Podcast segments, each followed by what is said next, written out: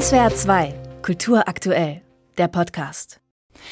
Die ARD möchte sich neu und vor allem digitaler aufstellen. Dafür haben sich alle ARD-Intendanten und Intendantinnen zwei Tage in Stuttgart zusammengesetzt und beraten. Was dabei beschlossen wurde, digitaler, regionaler und eine engere Zusammenarbeit zwischen den Kultur- und Infowellen. Über diese ersten Schlagworte möchte ich mit der SWR-Programmdirektorin für Kultur, Wissen und junge Formate sprechen, mit Anke May. Guten Abend, Frau May. Hallo, guten Abend. Die ARD möchte in Zukunft also mehr junge Menschen mit ihren digitalen Inhalten erreichen. Digital, das ist ein sehr weiter, vielleicht auch schwammiger Begriff. Wie soll denn die digitale Zukunft der ARD aussehen? Wir möchten uns vor allem erstmal auf unsere Audiothek und unsere Mediathek konzentrieren. Das sind ja die sogenannten Erstplattformen, also die Orte, wo Menschen digitale Inhalte der ARD finden können, also im Hörfunk, im Radiobereich, im Audiobereich, wie man so schön sagt, ist das die ARD Audiothek. Da sind eigentlich alle unsere im weitesten Sinne Radiowellen zu finden, unsere Hörspiele, unsere Features, die Podcasts, die die ARD herstellt. Und da wollen wir einfach noch stärker werden im Audiobereich und uns wirklich darauf konzentrieren, die Menschen, die inzwischen vielleicht auch gar nicht mehr alle lineares Radio hören, sondern ein bisschen umsteigen, eben auf Streamingdienste und auf unsere Audiothek.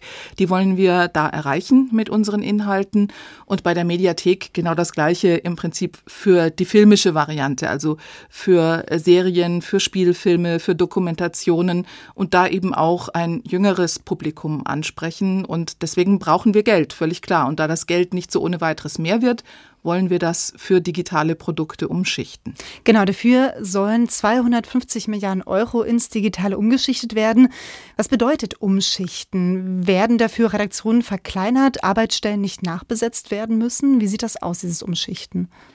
Also das Umschichten heißt eigentlich, dass das Geld nicht weniger wird, sondern für andere Produkte, das klingt so wirtschaftlich, ausgegeben wird. Also das heißt, da wo wir vielleicht äh, zuerst früher an lineares Radio, lineares Fernsehen, also das erste oder SWR Fernsehen oder unsere Hörfunkwellen gedacht haben, und gerade unsere Hörfunkwellen bleiben stark, die sind weiterhin wichtig, weil wir viele Menschen erreichen. Aber natürlich müssen wir schauen, wie können wir vielleicht lineares Radio oder lineares Fernsehen ein wenig preiswerter gestalten. Das heißt nicht, dass wir billige Angebote machen wollen, aber durch Zusammenarbeit Doppelarbeit verringern. Und das setzt dann Kräfte frei. Das heißt, dann können wir Geld dafür ausgeben, digitale Produkte herzustellen. Und Sie haben es ja gesagt, mehr Zusammenarbeit, nicht mehr alle machen alles. Das heißt, man kann das Geld ein bisschen umverteilen.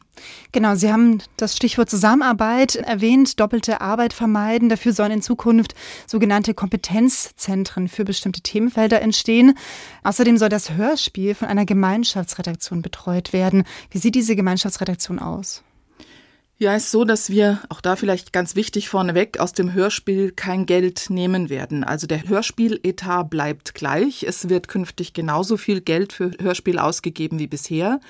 Aber wir wollen über eine Gemeinschaftsredaktion erreichen, dass alle Landesrundfunkanstalten, also alle Häuser wie der SWR oder der WDR oder der Bayerische Rundfunk, gemeinsam überlegen, welche Hörspiele wollen wir produzieren. Dass es auch da tatsächlich nicht mehr Doppelarbeit gibt oder vielleicht die gleichen Themen mehrmals beleuchtet werden, sondern dass man ein bisschen die Aufgaben auch beim Hörspiel verteilt. Und das kann eine Gemeinschaftsredaktion gut tun, weil die schaut drauf, was machen wir, welche Arten von Krimis wollen wir herstellen, welche künstlerischen Stoffe wollen wir bearbeiten und die sprechen sich untereinander ab und schauen vor allem auch gemeinsam, nicht mehr jedes Haus für sich, sondern gemeinsam drauf, was wollen die Menschen in der Audiothek hören. Und danach wird dann sozusagen ein Gerüst erstellt, wer macht künftig was. Mhm.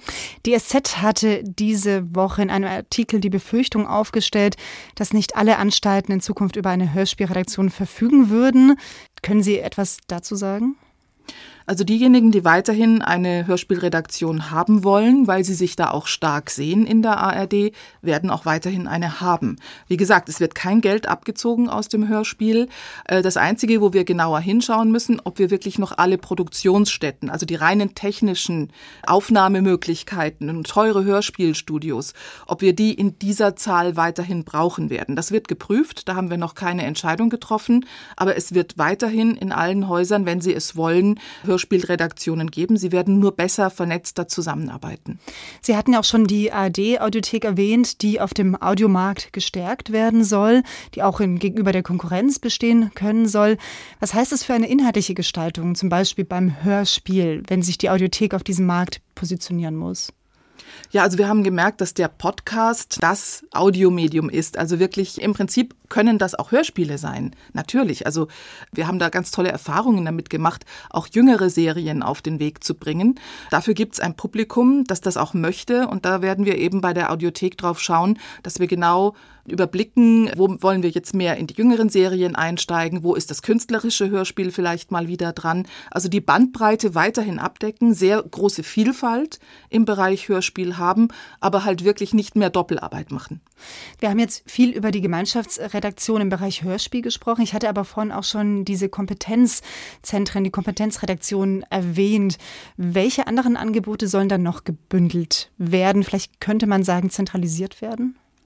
Ja, ein bisschen zentralisiert schon, das ist richtig, ähm, wobei das nicht unbedingt negativ ausgelegt werden muss, denn in dem Fall heißt ja Kompetenz auch hohes Wissen, hohe Qualität, sehr viel Expertenwissen, Expertise und die wollen wir in diesen Kompetenzzentren zusammenführen.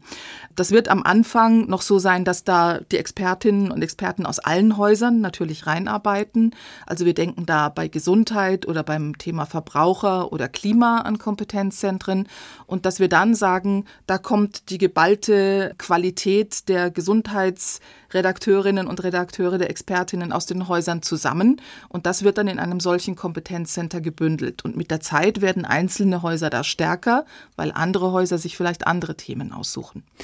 Die ARD befindet sich in einem großen Umbauprozess. Über erste Schritte haben die ARD-Intendanten und Intendantinnen diese Woche beraten. Und über die Ergebnisse habe ich mit Anke May, SWR-Programmdirektorin für Kulturwissen und junge Formate, gesprochen. Frau May, danke Ihnen. Danke Ihnen auch. SWR 2 Kultur aktuell. Überall, wo es Podcasts gibt.